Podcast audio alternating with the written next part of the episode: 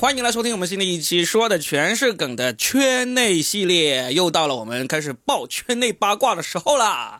那那今天呢，跟我一起来聊圈内系列的，就依然有我们的老麦，Hello，大家好。玩玩喜剧的主理人啊，然后呢，还有李斯 Hello，大家好，我是李斯。啊，李斯最近刚刚讲完了自己的主打秀是吧？特别开心，看起来特别累，看起来还可以，还可以。还有我们的大杨哥 Hello，大家好，我是大杨哥。啊，每次到了这种聊圈内八卦呢，大家都会特别踊跃啊。我 我们今天大概会聊的八卦，我先大概总结一下，我们会聊到最近如火如荼的效果 Tie Fight 城市比赛。所谓的 Tie Fight，大家不知道的话就不要听了啊，圈内的不适合你听。紧凑的五分钟，对，紧凑的五分钟段子比赛啊，效果文化举办的，这是第一个。然后第二个呢，我们会聊一聊最近遇到的一些被观众挑衅的一些事情，就演员被观众挑衅，里面呢就包含了我们每个人可能都会遇到的一些情况，那么也有可能包含一些你听都没有听说过的奇葩情况啊。最后呢，还会提到一下我们某俱乐部的某位演员把这个。跟观众互动的视频放到了网上，然后引起了轩然大波哈，连妇联都下场来撕的这么一个、哦，是吗？对。钢铁侠都说话了。我操！但是呢，我也不知道能不能都聊到，因为有可能我们一聊嗨了，就整一期都在聊同一个话题，也不奇怪啊。我们就是这么随意，对啊，光八卦这个其实我们可以聊五期，然后然后一期都放不出来是吧？啊，好，那我们先从这个大家都关注的效果 Tie Fight 紧凑的五分钟比赛这个事情开始吧，好不好？效果这个 Tie Fight 呢，现在已经是第二个年头，第三个年头在举办了。他这个比赛呢，真的是全国脱口秀演员都在关注的这感觉像么一个古代去。考，就是应应，就是古代那个应试那种感觉，你知道吗？科举对对对，考试省考考试，有点像对省考，对对真的电视，对，然后最后整个三前三名，状元榜上探花。对呀、然后他每次放榜出来的时候，真的有这种感觉。你会，我们就会问，哎，这个演员第一次看他的名字，他是哪里的？哦，他是山西的，啊，他是湖北的，有点真的像古代上京去赶考啊，对对，什么。五省状元，什么两广状元那种感觉哈。我简单介绍一下这个比赛，就是效果它会面向全国的那个脱口秀演员去征集。其实你不是脱口秀演员也可以，你只要把自己一段视频啊、呃以及个人简介以及文稿都发过去给他，他们就会有专门的人来筛选。第一轮筛选是很残酷的，因为你也不知道筛选的是什么人哈。然后筛选完了之后，就基本上他们认为达到这个筛选及格线的，才会拿给效果的这个资深的编剧和演员再去筛选。那么筛选完了出来之后呢，这些人呢就可以进入这个城市赛。例如上个周日五月十五号就在我们深圳举办了城市赛，嗯大概有二十四个是吧两？场，每场十二个，下午一场，晚上一场，这样来比赛。然后呢，现场招募了一百多观众，全部是由这个观众投票选出来。下午选出了那个三个，晚上选出了两个，大概是这么一个情况。那么这就是深圳的城市赛的一个情况。那么放在其他城市也是差不多一样了，但是深圳那个又稍微特别一点，因为呢下午晚上都是十二个人，下午晚上都是十二个人，那为什么晚上只剩两个呢？实力水平嘛，就看效果。不要说，没有没有，他每场都是人数是随机的，他可能最后看的还是综合综合效果吧。是吧？啊，我还想要不要公布一下名单，对他们造成一下二次伤害？你像别的省份，他有的地方他只搞一场，十二个，但是他可以进四个，所以最后还是看效果吧。对，还是老板说了算啊。哦那因为我们四个人都没有到现场嘛，所以现场呃，是不是那个他们的效果的现在在上海被困在家中的资深编剧和评委，是不是远程在看？我也不知道了哈。希望有到现场的人来补充一下。远程是可以看的，对他们会远程看，对不对？对对。然后呢就是效果内部的，包括其他员工也可以看，它是有一个内部的一个直播的一个通道，应该是。他们说内部直播通道是因为公布了下一轮，相当于到淘汰赛了。对，这时候都是远程在线的，然后呢，他们是不对外公布，都是效果内部来看这个直播的。内部投票选出来吗？那他们应该就不不会投票了，就讨论嘛，就讨论嘛。对，讨论这些人哦合适要怎么搞啊？所以那天就是在五月十六号的时候，效果就公布了所有的城市赛都已经结束了，他们就公布了一百零三个人，一百零三个人里面呢，大五个，一百零五个吗，哇，你好精准啊！你比较严谨。就是那个海报，海报上是一百零三个，在意。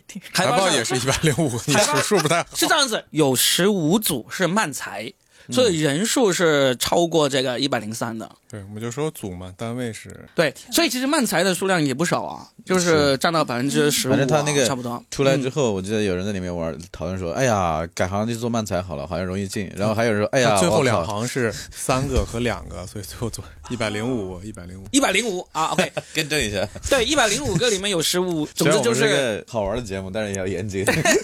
所以一百零五个人里面呢，他们最终据说是会在里面挑出三个三个吗？对，只有三个只有三个。好残酷啊！哇哦，就去年是也是啊，去年哎，但是里面我今天看里面的人都有好多还挺厉害的，就原来好多都是出过专场的，对，嗯，在在圈内都。而且这个比赛已经开始了，今天应该是第二天了，第三天了，第三天了。在他们内部直播的第三天了，对不对？昨天呃，昨天前天都已经有，但昨天的名单没出来它是第一轮，啊，昨天晋级的是贾浩、橙色预警、黑灯、韩大狗和迪迪。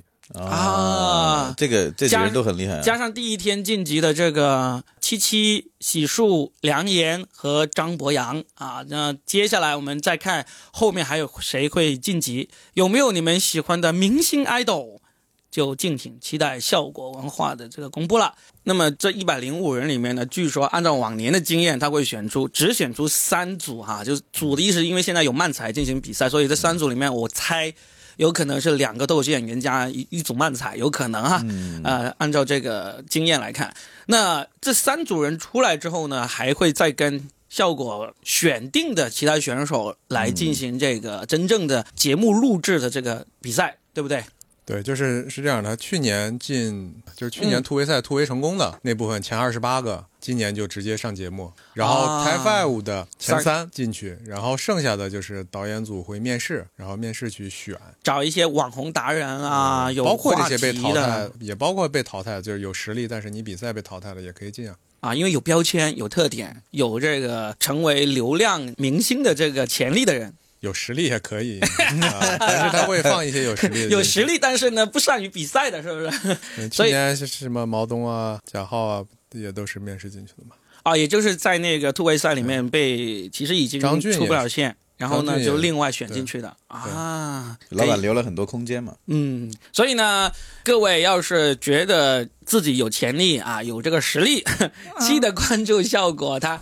脱口秀大会的第六季，就是二零二三年的这个 Five 选，也有很有可能应该在今年下半年他们还会有一次，就为这个明年的做这个储备。所以呢，大家密切关注效果文化就好了。效果脱口秀大会这个选人呢，是越来那个范围是越来越广了。当年是真的没有那么竞争那么激烈，现在是越来越激烈，而且新人出来的速度也是越来越快。嗯，这是一个好事，非就常好今年多了一轮啊，就是等于今年多了个城市赛啊，去年没有城市赛，去年直接去 Type Five，一百个进三个，今年这个这个一百个前面还是各个城市的城市赛嘛，嗯，明年可能还会再扩展。像超级女声那种。像明像鱿鱼游戏是吧？明明年会多一个乡村赛。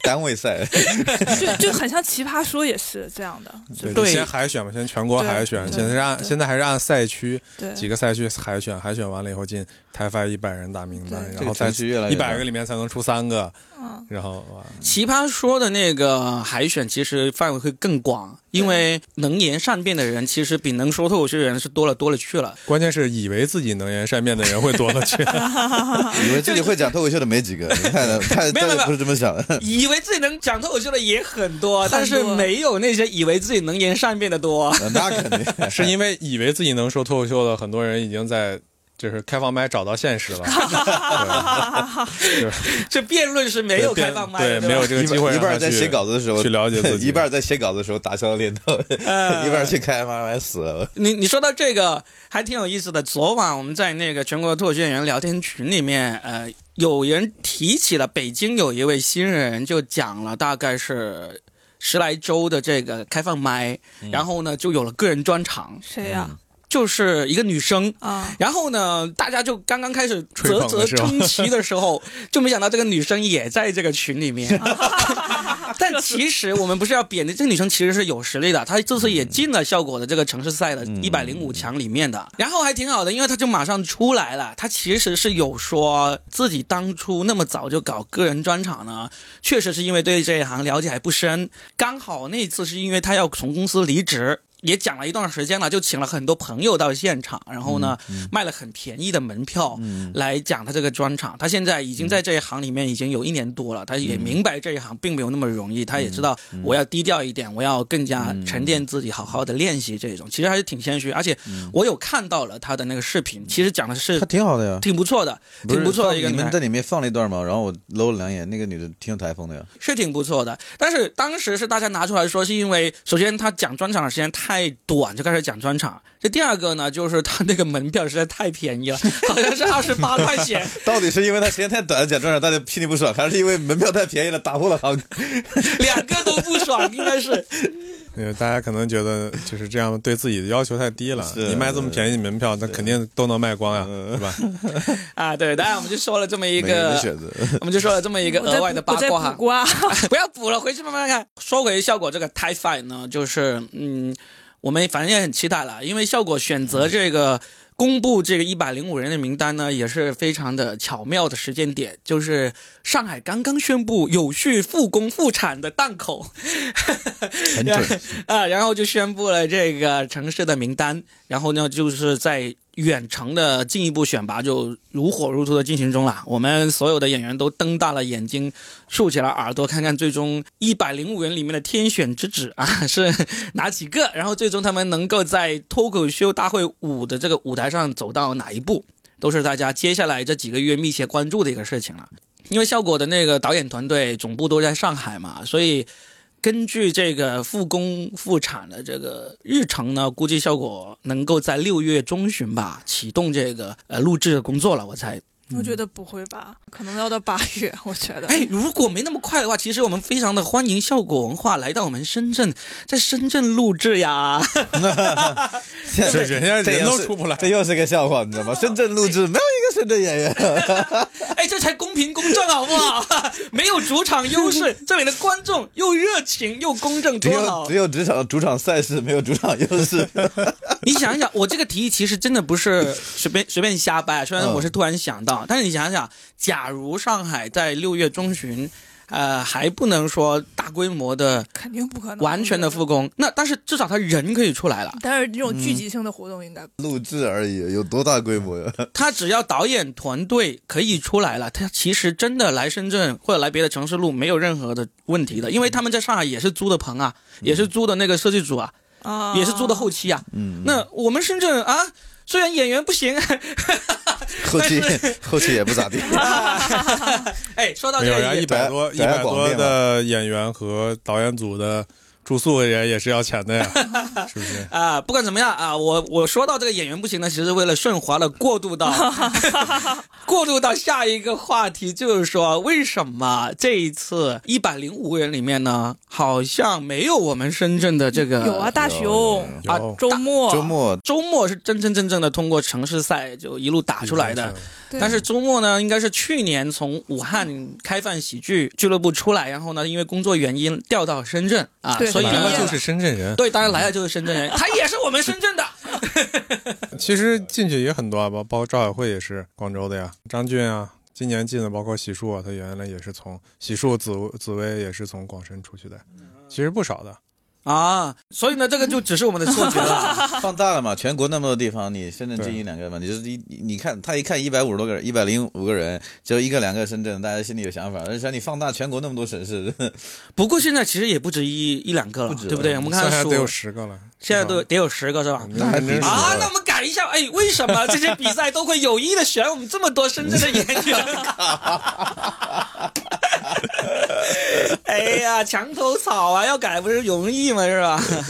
哎，那行，那这个话题就没什么好聊了，因为呢，那个当深圳的那个二十四人名单出来的时候呢，其实我在某些群里面还是看到有些演员有点愤愤不平的，觉得这个选人的标准是太奇怪了，因为他这次选人呢，只是城市赛确实没有选几个深圳的，城市赛没有选几个深圳的是城市赛？不多，嗯他，是因为都把已经选了很多深圳的城市赛，就少选点吧，是这样吗？因为包括了广州，所以看起来我广我觉得是因为他城市赛是不是应该给每个城市都要给一定的名额？比如说不可能给别的城市都不给，那这次还有个原因就是。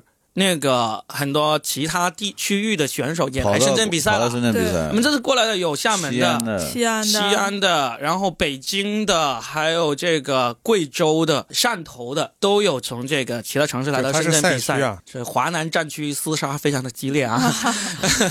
还可以啊，好歹是在深圳举办的嘛。嗯，你你别的别人还在说为啥不去福建，为啥不去厦门，为啥不去广州？你不看看你们的 GDP，也不下高 了。嗯，深圳 GDP 也下跌百分之四十了，这个是吧第？三季度你们都没看到吗？我们又不做城市规划啊，，不是，这是 季度报表是吧？对对，下跌了百分之四十。我们最后来个预测一下吧。这一百零五人名单里面，我们最看好的，我刚才数了一下，有九个都是广深的演员，然后再加上从广深出去的，可能就不止了，对吧？你你包括张博洋呀、House 啊，这都属于广深出去的，你加上这个就更多了。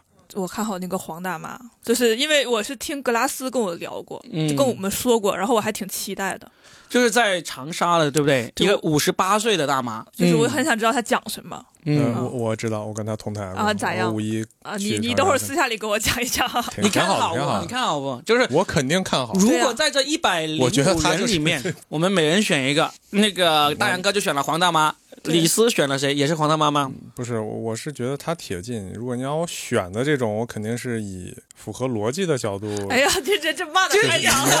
哎呀，这个没有、没有，我是觉得，因为黄大妈的，就我们都知道脱脱口秀现在要的是人设嘛。嗯李诞说每个人都能讲五分钟脱口秀，他一定需要、呃，连大妈都可以讲对对对，就 像去年交警都可以讲这种的，对对对他要带来一个社会效应，让大家知道这个脱口秀是贴近生不要活的。废话了，选谁？就我觉得他是铁进的，所以说我要选另外一个、靠不靠人设，靠靠实力的，我选。嗯张博洋，呃张博这种也也属于铁进的吧？我觉得，就是我要选一个大大家最后一个了，大家。大家都呃三 D 吗？不认识，然后但有实力的，我想想新仔或者是哈哈草吧，应该。哦，哈操看过他演出，在效果的那个演小剧场啊是长沙的吧？选一个，不要那么贪心。啊你已经选黄大妈了，然后李斯那我选新仔，新仔就是那个大风天喜剧的呃是吧？沈阳大风天的。我们但是他见过那个去年没有出来。我选张博洋，本来我 啊，老麦选张麦太鸡贼了，老麦。那 Robin 呢？Robin 呢？说完嘛，等李斯说完。那还是新仔吧。新仔呃，Robin 啊很多你的老朋友们，呃关注一下 Robin 的选择。我我我有两个人选哈，呃，首先先说这两个人选，我们最后选一下。我两个人，第一个呢就是我的老朋友三弟。啊，我们深圳之光啊，深圳女脱口秀演员之光啊是，是啊，默默的在这个上海工作了，已经超过七年的时间了。啊有这次是他最重要的一个机会了，我认为。嗯三弟，然后呢，第二个我心目中的人选呢是黑灯，黑灯，我开始也像小黑灯，黑灯。但他现在官司缠身，就有可能。对对对，哎，我们先我们说说黑灯这个八卦。首先，黑灯呢，他是一个可以说是盲人，因为视障，对他的视力视力其实的度数已经是低于这个国家规定的盲人的标准了。但他其实啥都能看得见，天天还骑车飙着。对，这个黑灯的传奇之处呢，首先他的脱口秀真的讲得很好，效果很棒。但是比他的脱口秀更传奇的就是这家伙呢是骑着小电瓶车在各个俱乐部之间赶场，一天最多可以赶超过十场的人。然后呢，他在一个盲人骑着一个盲人骑电瓶车。赶场，在上海一天最高纪录是超过十场。然后呢，在疫情的时候，他跑到了杭州去，在杭州也创造了杭州的赶场记录七场。现在杭州的最高纪录还是他是保持着，虽然有人已经追平了他，但超过他的还没有 七场。这这个牛牛就是为了创造记录的是吧？然后他在我们微信群里面非常活跃，他哎，他他的手机是正常的手机吗？还是会有？不不，他手机字儿很大，没有，他手机字儿很大，他能把字儿调大。你也还可以很大，对不对？对啊他是这样子，他的手机是跟我们一样的手机，但是你知道现在的手机都有一个辅助功能，嗯就是可以点上去就能够读屏幕上的那个文字。啊啊！所以呢，他看那个文字类型的东西呢，速度比我们还要快，因为他听。听完之后呢，他的所有的那个文字输入都是通过语音来转换，而且他转换的很厉害，他标点符号都很准的。哦，就是他他节奏这么好，口条好。那个哦。那个人节奏这么好，所以就是因为他视力不好，所以他口条好，所以他适合教脱口秀是吧？学好声韵变四声，你想想，这个人他具备了所有应该火的标签，首先内容足够好，嗯然后人设很强，而且外形都让人过目不忘。是吗？他一个爆炸头爆炸头，就有点像赵英俊那样子一个爆炸头，啊然后一定是戴着墨镜的，而且他上场他绝对会拄一条这个盲人杖上去的，就这就怎么骑车的？这个就有点像当年 Rock 的双拐一样，一上来对不对？当年 Rock 他第一季脱口秀大会要是没有那个双拐我觉得他没有那么容易哎一下让人记住。但是如果他火了，会不会就有人质疑说你已经是这样，你就不能骑车？火了有钱，老子请个司机怎么这样是在门口等着？是你这样就很容易被人道德绑架的。如果他火了之后，就说哪能管这个他是这样的先火了没有他，他可以说啊，罗宾他们说我骑电瓶车赶场都是造谣啊，啊没有人知道。看都没有人看过，对呀我自己都看不到。对呀，对不对？所以，所以，但是呢，一个人设这么好的演员，我是非常看好他啊，的，这人也很勤奋嘛。很勤奋，对啊，很拼命。但是呢，他现在遭遇了一点点波折啊，这个波折呢有点像跟三 D 有点像，就因为合约的原因，他 OK 最近遭到一个波折，就是在效果最新一版的那个演员海报里面，已经把他的头像给撤下去了是吧？啊？为什么呢？因为黑灯刚刚出道的时候签约了上海的一个脱口秀俱乐部，OK，哦然后是有签约的。然后呢，他去年一整年都在官司进行当中，就因为解约的问题，这个官司到现在还没有结束的。所以这次呢，效果公布一百零五个人海报的时候呢，就第一次是把黑灯的头像放了上去的。结果笑亚的主理人呢就发了个声明，出了个盖公章的声明，说这个还是我们的演员是吧？对，他说我们跟这个演员还有合约在身，你没有经过我们同意就使用我们演员的这个肖像，我们现在对你提出这个抗议啊，类似这么一个声明，就是说不管。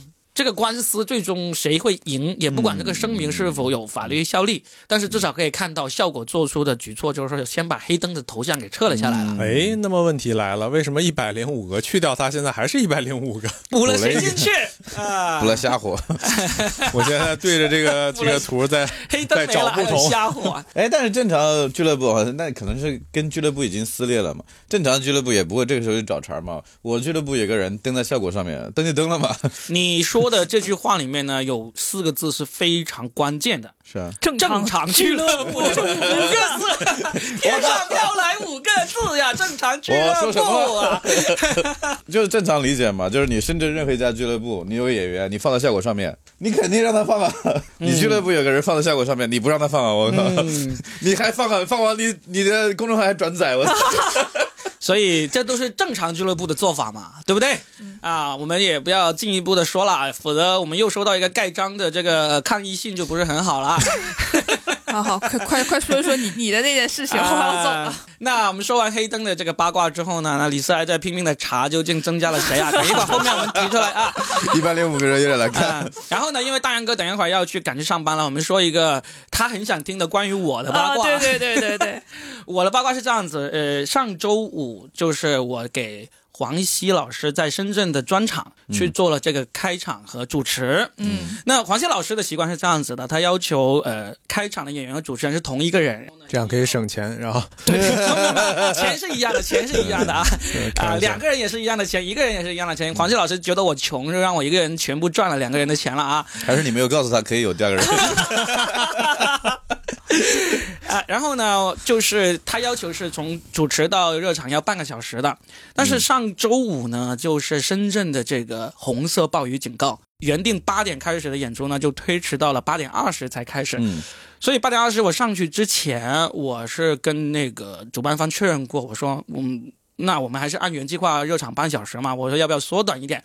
主办方就是说没事，反正明天不用上班，明天周六让我保持半小时的热场。然后我就上去讲了。不得不说，这个场子真的是非常的好。我建议啊，全国脱口秀演员各位大咖，你们要是来深圳开专场，你有信心开千人场的话，一定要考虑一下蛇口这个风华大剧院。嗯，这个大剧院我在深圳待这么久了，我也是第一次听说。它其实九四年就已经成立了，在深圳已经有很长的时间。默默无闻的，对，默默无闻的存在了二十多年。黄西不演我都不知道有个风华的。真的，它但是它有一个弊端，就是没有停车场。啊，所以呢，开车来的观众，嗯，就是比比较麻烦一点，其他都，然后离地铁有一点点远啊、OK，所以呢，才这么不有名，但是它里面整一个剧场的那个布局啊，嗯，呃，还有设施啊，都很新，感觉一点都不像二十多年的老剧场。因为没怎么用过，就太不 需要维修，对，没有名气，没人来办演出。每天开门看一下，通个风就可以了。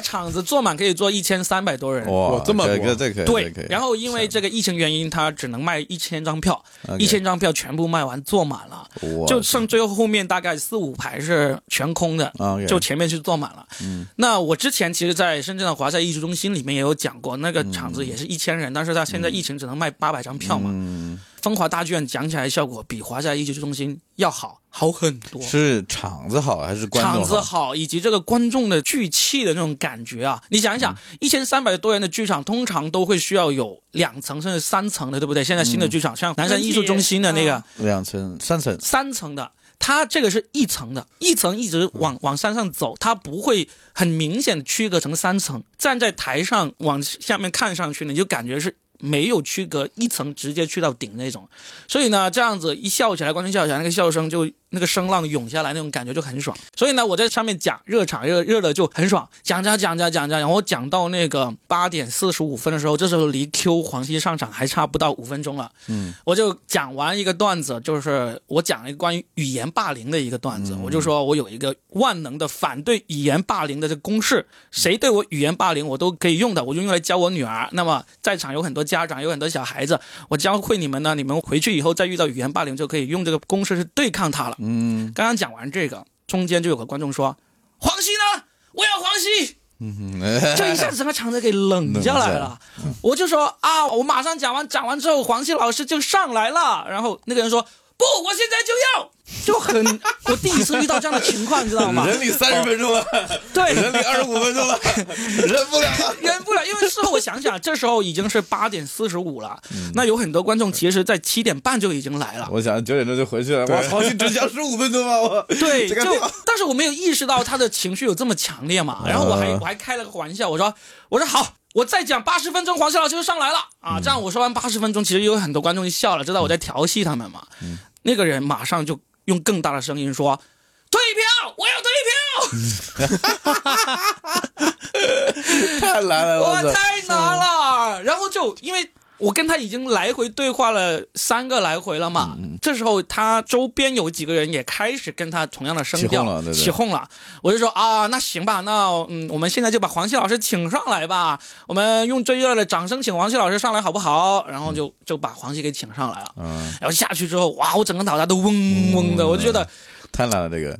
对，这第一次遇到这个事情。那这个事情呢，我后来总结，我现在特别不能释怀的一个事情呢，嗯是结束之后，这个剧院的老板上来跟我聊天，他先跟我道歉，说这个事情做的不好。然后第二个呢，他就说。我以为你会马上用那个万能的反霸凌公式去回 回应那个人呢、这个也很幽默，我说你这也不万能我，当时我就一拍大腿，我操！我怎么没有都没有想起到？来，我我刚才也想问你来着，所有的人可是听到你这也不万嗯不万能啊。所有的人听到我这个故事都同样的反应，就唯独只有我。这个公式的创造者没有想到用这个公式来回应，因为这个公式呢是我跟我女儿共同创造出来的，OK，而且我把这个公式教会我女儿之后，她回到学校里面已经使用过无数次，嗯百战百胜。这个事情完了之后，有观众跑到微博上主动找到我的微博私信给我，嗯向我道歉。他说那个观众不但冒犯了您，还冒犯了全场的观众。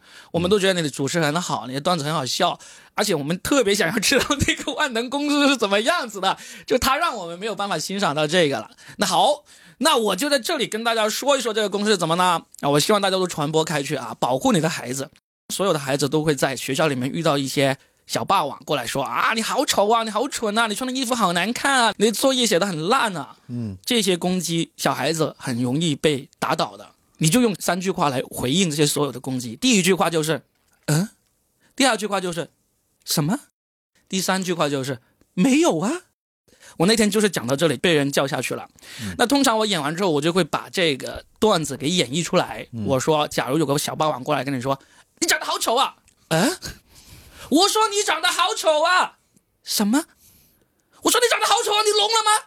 没有啊，就这样子。那我们现在回忆一下，如果当天那个情况，比如说我要黄西。我要黄黄西。西，啊，我要黄西，我要黄西，什么退钱？没有，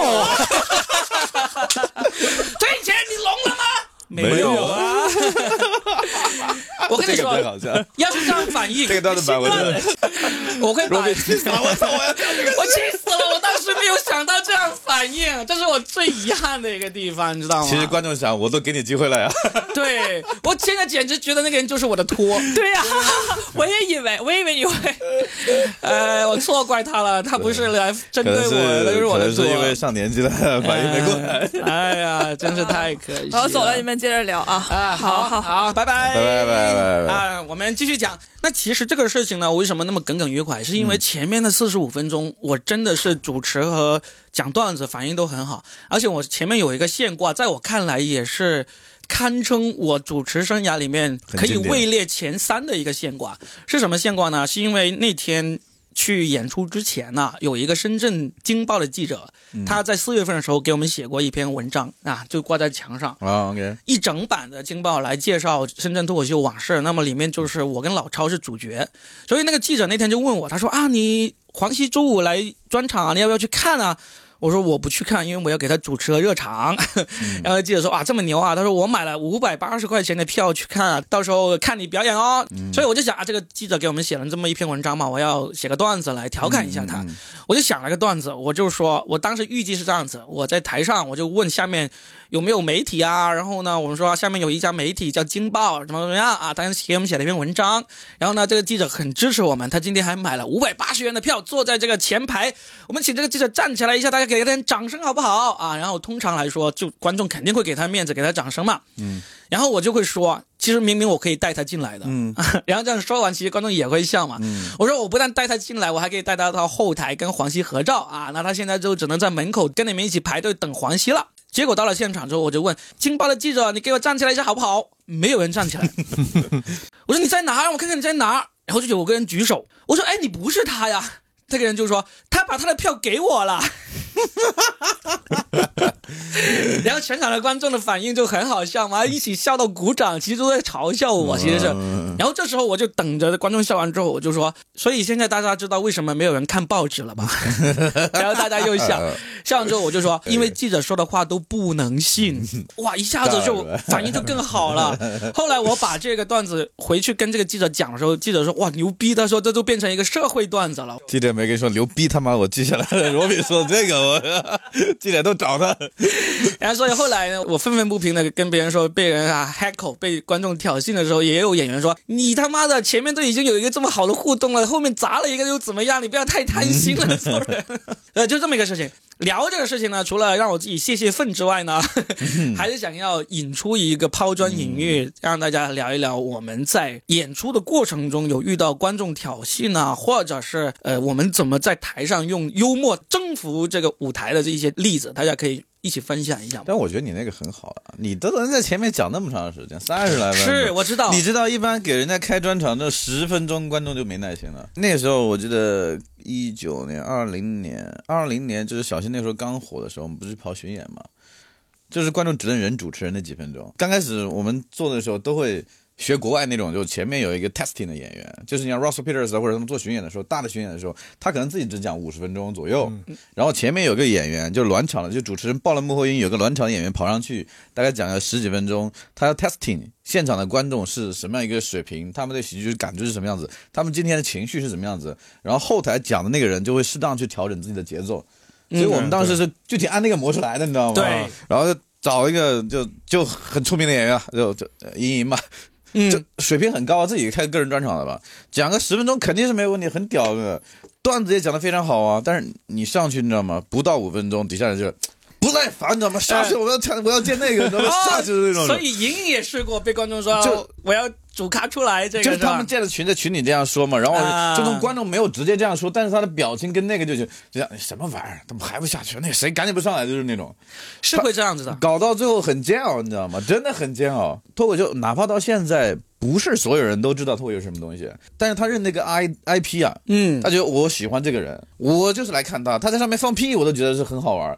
你就你就你就撤吧，你就撤吧，你赶紧下，你知道吗？就是那种那个对开场演员真的是煎熬，我超煎熬的。你就顶着演完，就大概十场里面，可能有一两场发挥正常，其他大部分场次都是这样子，好难受。我这次就总结了一个经验，嗯，就是说，如果你要给那些明星级别人开场热场，不管你的时长是多长哈，你要让观众明白，那个主咖他并没有在后台准备好随时上来。嗯，如果他知道这个主咖随时都可以出来等着上台，呃，就迫不及待他就迫不及待。他除了迫不及待呢，还有一些在我看来是对脱口秀几乎一无所知的人呐、第一次看的人，他会觉得我为了表示热爱这个主咖，我提前叫他出来是表示我对这个主咖的这个好，嗯，我是那个让这个场子更热烈、嗯更有气氛。他其实是不知道这个热场演员讲多少分钟是这个主咖规定的。是基本上不会出现那个超时的情况。如果超时的话，我就不会找你这个人来给我热场了。对对对。对，所以，所以基本上那些会迫不及待要等主咖的人呢，他要么就是真的很不喜欢前面那个嗯。热场的人，要么呢他就真的是不懂，他就觉得我要快点看到主咖，前面的都是垃圾，嗯嗯，是这样子。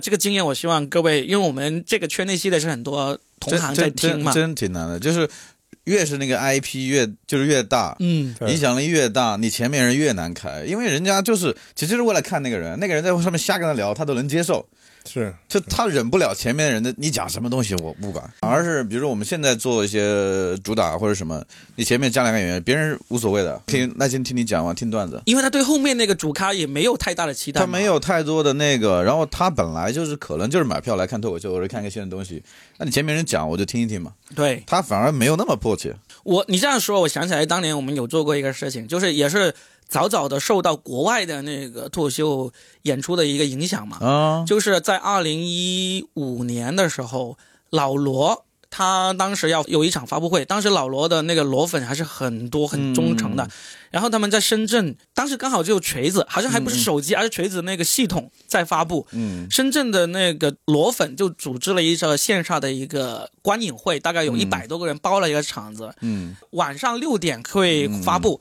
我们就跟主办方说，我们五点左右。几个脱口秀演员过来给他们热一下场子，嗯因为我们难得碰到有一百多个人的聚集，而且都是罗，因为我们也很喜欢罗永浩。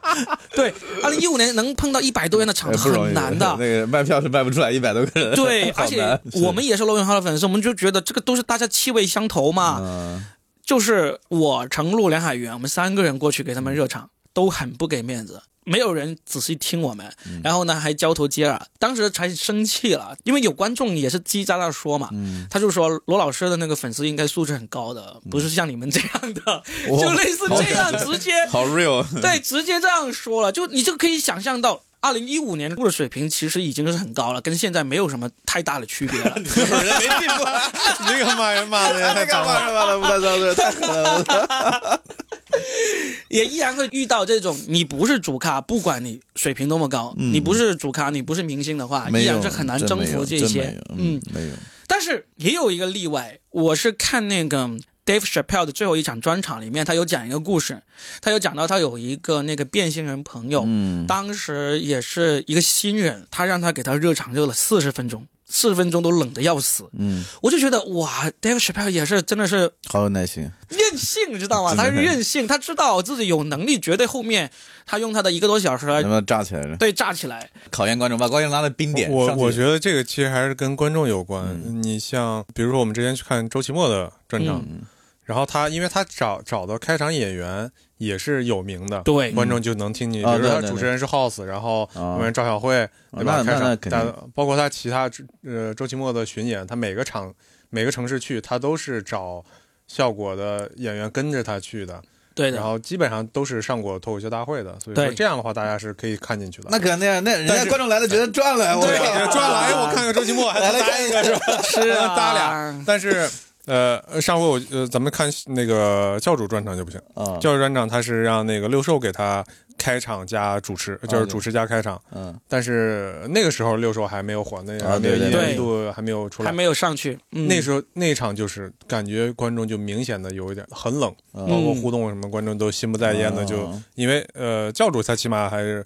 这个这个 B 站、微博还还是影响力百万很大百万粉丝的，可能很多是就是非非这种脱口秀呃这种这种网络的粉丝去的，那那种他不会懂得，比如说脱口秀是一个什么形式，嗯，然后我们其实前面是有是有这样的环节的话，他嗯。可能就会就会很冷。而且那场也有一点意外情况，就是第一个六兽呢，他是那天很晚才来到深圳，他其实有点累，这是第一个、嗯情绪不高。第二个六兽的主持风格呢，他是希望跟第一排的每一个观众都互动。他不讲他不讲段子，他是聊天不讲段子纯聊半个小时天。我我有一年是听那个拉马车嘛，嗯，在深圳的时候就在空体嘛，六兽也是主持嘛。对，哦，我第一次看那个主持人就是这样，就是就是跟第第一排、第二排每一个人都问到，问了他妈二十多分钟，我靠，这是也太狠了吧！前面的观众都在参与，后面的观众其实有点脾气不好，在后面是真受不了。是，我觉得这种方式在小剧场可能会好一点，一千人，然后你要后面九百个人就很尴尬。后面的观众就有点扛不住了，对。是，也有成名的演员可以做到这一点的，嗯例如说 Russell Peters，对不对？啊他们是真一万人的场子，他他他都可以互动半小时，但是这不一样，因为这是主咖在互动，对对对，而且他人家 Russell Peters 的那种互动的出梗的能力，真的是他认第二，可能也没有多少人敢认第一那。个我嗯觉得是精心设计，真的是精心设计，从头到尾真是精心。那有一个问题啊，刚才说到这个这个事情，就是那如果说，比如说主持人上来以后跟大家介绍规则，就跟我们现在，你其实每一场也都会介绍不不管是开放麦还是商演，其实都会给观众介绍规则，因为我们知道现在每次来的基本上会有大部分。都是新观众，你是要介绍规则。那其实我觉得专场也一样，那那是不是我们也可以介绍规则，或者直接就告诉你？可以啊比如说黄西老师，他可能今天我们这个票写的一个半小时，他的段子可能是一个小时左右，一个多小时。还是讲一然后下会好一点。在他之上来之前，可能跟你们聊聊天我们再再再打一个小小小小段子或者怎么样的意思，就是说啊，他就我之前你以前说过，他还年龄大了在后后台做热身啊什么之之类的，然后对，然后我先讲上，告诉你我要互动和讲大概二十分钟或者半个小时，提前告诉观众，可以吗？可以，我觉得可以的这种是。其实我一直每次都告诉的，然后我那天呢，其实我意识到观众进来的那个时间已经晚了很多了。就不敢再但但是那天你有没有告诉，我说了二十。多分钟，我说我说我会讲二十多分，钟，不是你有没有告诉观众说，因为我们今天晚开始了，但是我们时间会讲够，最后我们可能会晚结束。讲了，但是呢依然是不耐烦。他可能是讲这样二十分，那哥们儿盯着表一直看。我但他一直盯着表看，你可以想到他真的是看着表到二十五分钟还不下去这样子，所以这个就能还有一种一一个情况就是他想早点走，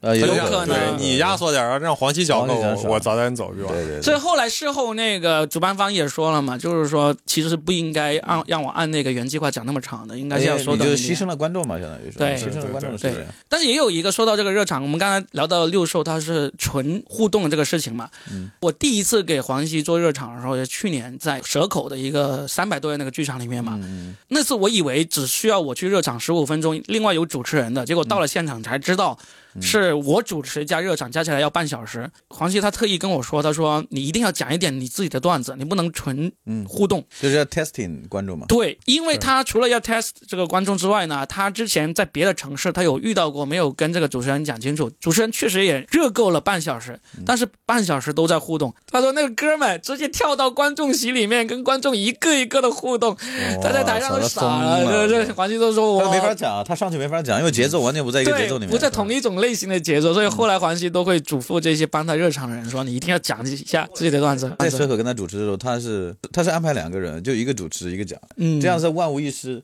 那可能是不是因为受了原来的刺激，就是 一个主持人互动完，然后就告一个人先讲讲个十分钟段子，然后他才开始。其实黄西老师他是会比较就是放手、嗯。去让那个主办方帮他安排的。嗯，他当时我第一次给他主持是完全没有经过他，是主办方找到我，说我能不能给黄西做这个热场加主持，我说当然没问题啊，但是呢又没有讲得很清楚，所以导致到了现场才知道我要讲半小时。如果他找了这个人他没有能力主持加再加段子半小时的话，其实很容易出问题的。对。然后到后面，所以到后面他去另外几个城市的时候，那那主办方找我的时候，又又换了一个主办方，我就问他，我说你那个是不是一定要要求必须一个人主持加那个热场半小时？他们说其实无所谓，只要够半小时就好了。那我在某些城市，我就帮他推荐了一些人，那他在有些城市是两个人的，嗯，有一些城市就一个人。这个其实这个主咖跟主办方的沟通很重要。是那还有什么？你们最近有遇到一些演员跟观众的这种冲突啊？有一些值得分享的例子可以跟大家分享一下了不？对，就是昨天我说的那个事儿。是不是有一个演员怎么了？没有没有没有，在线下开放麦嘛，大家有时候会讲到一些小时候的事儿嘛。就是我们有一个医生讲了讲了讲了讲讲了讲了一半，突然讲他小时候偷看他爸爸的 A 片嘛，然后他说觉得这个不好。他讲这个前提就是后面他讲他怎么教育他的下一代嘛，嗯，但是所以尺度没有讲的太太大。但他刚开了个始就被观众喊停了，因为他说他偷看他爸的 A 片。然后他就觉得不好，然后因为这影响了他几十年的阴影，就十几年来他一直有心理阴影，因为他爸看的都是欧美的片子。刚说完这句话，旁边一个女生说：“ 你这样讲不合适吧？我们现场还有女生呢。”然后这哥们就愣在上面了，整个人就慌了，你知道吗？因为因为昨天开放麦还挺多人，大概五六十人嘛，就跟你商演一样嘛，顶在前面去了嘛，然后就懵了，然后就开始跟人家解释啊，就不是的，就是我们不好意思没有考虑到你们女生，然后你们如果不爱听啊，觉得这个话题有点那个，那我们就换个别的话题好不好？我们这个我们提前也没有没有冒犯观众的意思。呃，也没有说，也不知道每个观众的口味，我没有提前去准备那些东西。但是如果你你你有介意的话，我们就换个别的段子讲，什么时候没有关系啊？就就是我们脱口秀的艺术是什么什么，就讲一篇 啊，正能量的一下，然后全场观众就开始莫名其妙给他鼓掌，正能量是吧？然后然后真的段子讲不下去了，就后面换段子，观众就明显的不笑了嘛，就就在在跟观众互动啊。我观众说，我觉得你演讲挺好的，你再给我们加正能量好不好？然后然后他在后面就讲个段子啊，我是什么？然后你们现场有什么什么那边人，现场没有人再跟他互动了，也不说话了，你知道吗？就突然变得特别敏感，你知道吗？那肯定啦，就是气氛整一下就就整个气氛在那个地方一直咔咔了，好像过了两三个演员之后，慢慢才缓和过来。好难，那个好难。他那个还算是一个比较正常的观众挑衅了，英文里面叫 heckle 嘛，可以说是那个演员经验还不够而已。呃，是。等到他后面经验够了，他再下一次或者再后面再几次他遇到的话，就知道怎么处理了。你如果把这个事儿真当一件事儿，正儿八经讲，观众反而觉得我是来听脱口秀的，我是来听笑话的吧。他这种其实真的是几乎可能每天。在全国各地的开放麦都有发生，但是我们想说的话，其实有我们说两件事，有两件事是非常罕见的。第一件呢是以前我在曾经另外一期那个播客里面有讲到过，就是有演员他在台上冒犯了台下的观众，因为那个观众来自某一个地区很敏感的地区，然后这个观众出去之后呢，就发微博来投诉这个演员和俱乐部。嗯。这个事情的走向呢就很诡异，就最后呢是这个俱乐部要求这个演员跟这个观众道歉，这个演员就不太乐意，嗯，就越闹越大，闹到大到最后这个俱乐部就说要封杀这个演员，嗯，这个走向是很诡异的。我们已经用了一整期的那个博客来聊过这个事情，大家有兴趣的话可以回头去翻来听一听。然后第二个呢，就是前两周发生的一个事情，就是某个俱乐部有一个演员，他在台上就。跟观众互动的时候呢，就，呃，用两个比较极端的例子来刺激到了那观众。第一个呢，他是说到了这个观众是被拐卖的这么一个事情。然后第二个呢，他是说到台下有些观众，他们都是来自某个院校，他们院校的那些美女小姐姐全都在抖音上面跳舞、搔首弄姿什么之类的。现场其实效果还不错的，观众反应还是挺好的。然后这个演员他就觉得可能现场效果还不错，他就回去把这一段内容，他因为他录了视频，他就自己剪辑了，配了字幕，配了效果。他可能觉得，哎，我这个反应还挺有。对对，放到了网上，结果就被人发现了，就开始被一些营销号开始搬他这个视频，然后呢开始去批评这个人，就是没有开始是被他们那个学校的。学生挖出来，直接挖出来放到放到微博上了。嗯，之后就开始营销号就看到这个，因为他们都对流量都很敏感嘛，知道这个事情一定会有流量的，就开始起个标题叫“脱口秀演员侮辱高校女生” 然后呢就完了，然后就开始有一些官方的媒体也在跟进报道这个事情。嗯，然后很快这个俱乐部就做出了对这个演员的处理，什么呃扣演出费啊，停演啊一个月，停演啊，然后。演员也自己拍了这个视频进行道歉啊，但是都无法挽回了，呃，因为最后连这个妇联都开始转发这个事件，然后进行这个批评，所以当时其实我们在圈内大家都紧张了一阵子，就是觉得啊，这个事情会不会对我们造成很大的那个冲击呢？但实际上这个事情在我们演员当中其实也是大家观点。呃，也有很多不一样的说法，不一样的。我甚至我在群里面，我都跟有些演员进行了一些辩论，因为我一直秉持一个观点，就是喜剧演员在喜剧舞台上面是有豁免权的，嗯，不管你说了什么，你在上面的都是一个喜剧表演的一部分。你不喜欢他，你就不看他，或者你就你就个人抵制他。但是你去举报啊，去要求封杀他呀，在我看来都是我非常反对的行为。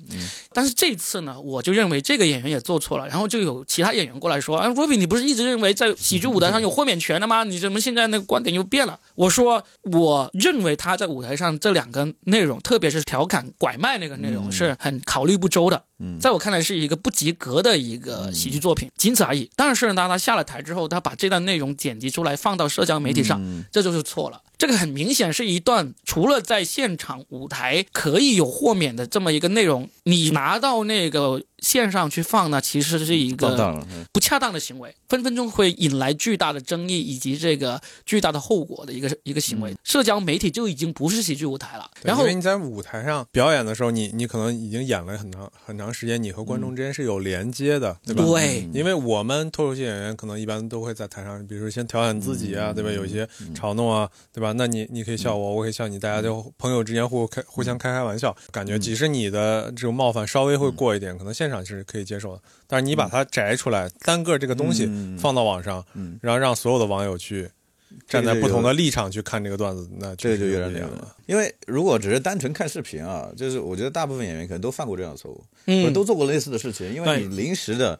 你可能觉得机灵或者什么，你在那一瞬间可能考虑不到那么周全，但是现场的观众是是是答应你这个的，现场观众是有反应的，大家就是 OK，你当个玩笑过了。但是事后如果你再去看这个东西，那就是代表你对这个事情的观点跟看法了。对，你你已经很清醒了，这个时候是的，已经非常清醒，你知道这个事它的影响有多大，你还把它放上去了，你还很欣赏你这个做法，那我觉得这个这个后果就可能就不不太一样，那两个是嘛。就是你既然能够这样做，那你就意味着你准备要承担这样的后果了。他可能也没想到自己会，对他肯定没有想到有这样的后果。这个事情也是提醒大家，就是因为现在基本上每个演员都会在现场录自己的视频嘛。你录完之后有两个作用：第一个回去看一看自己有没有可以改进的地方；第二个就很多人就愿意把其中里面效果好的给剪辑下来，放到这个抖音啊，放到微博，放到 B 站上面去。但是。你在选择的时候，你就要谨记一点：你当你放到社交媒体上，它就不仅仅只是脱口秀现场舞台这么简单了。是，好，那我们这一期圈内呢，也就差不多聊到这。嗯，那最后说一下，黄西老师他六月份依然会再次来到深圳进行这个脱口秀专场啊。有喜欢黄西老师的话，也可以赶紧去买票买起来了。他现在此刻正在南京。啊，这个周末应该会在南京有这个专场，接下来在广州也会有专场，好吧？那行，我们这一期就聊到这，我们的脱口秀圈内系列啊，希望大家听得开心啊！有什么八卦记得私信我，我帮你用匿名或者剧名的方式讲出来。接下来大家可以密切的关注效果文化的这个脱口秀大会五这个进程了，因为现在海选。城市赛、突围赛都已经进行的差不多了，好吧？那我们这期聊到这儿，我们下期再聊。好，拜拜，拜拜。